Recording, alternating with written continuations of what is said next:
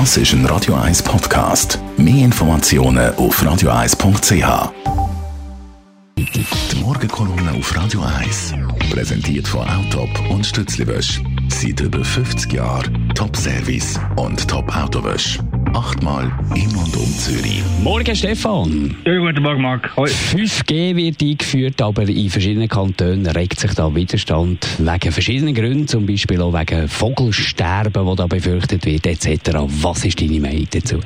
Du, Marc, ich weiss nicht, wie es dir geht, aber die Diskussion über 5G, die nimmt in meinen Augen immer abstruse Züge an. Angefangen hat es bei uns ja bei den Freunden in der Romandie. Mittlerweile schwappt die Hysterie aber auch zu uns im Norden über.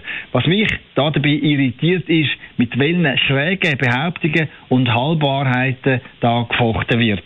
Am schlimmsten geht es in den Lesebriefspalten und in sozialen Medien ab. Dort heisst dann, die neueste Funktechnologie, die strahle hundertmal stärker als die alte oder die neue Mobilfrequenz sei krebsfördernd oder löse ein Vogel und ein Bienenli sterben aus. Das ist natürlich alles Mumpitz.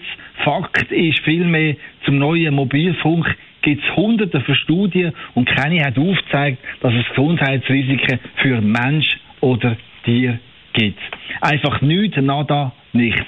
Und dann muss man weiter wissen, beim Mobilfunk stellt der Staat schon immer Strahlenwert auf. Die Grenzwerte sind in der Schweiz bis zu zehnmal strenger als sonst im Ausland. Ganz abgesehen davon, 5G, also die neue Mobilfunktechnologie, ist bezüglich Strahlen gar nichts Neues. Sie entspricht nämlich ziemlich genau der Strahlenart von der längst eingeführten 4G-Netz.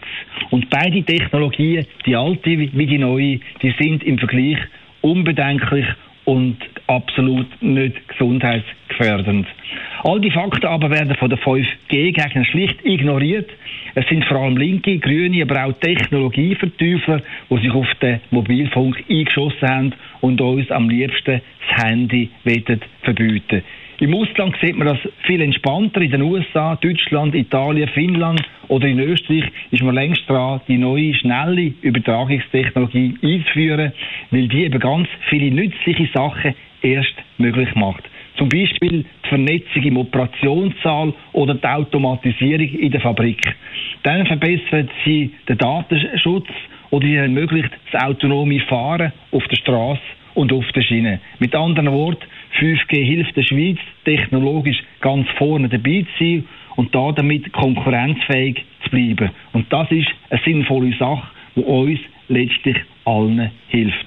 Der Stefan Barmettler, seine Morgenkolumne gibt es zum Nachlesen auf radio1.ch. Die Morgenkolumne auf Radio 1.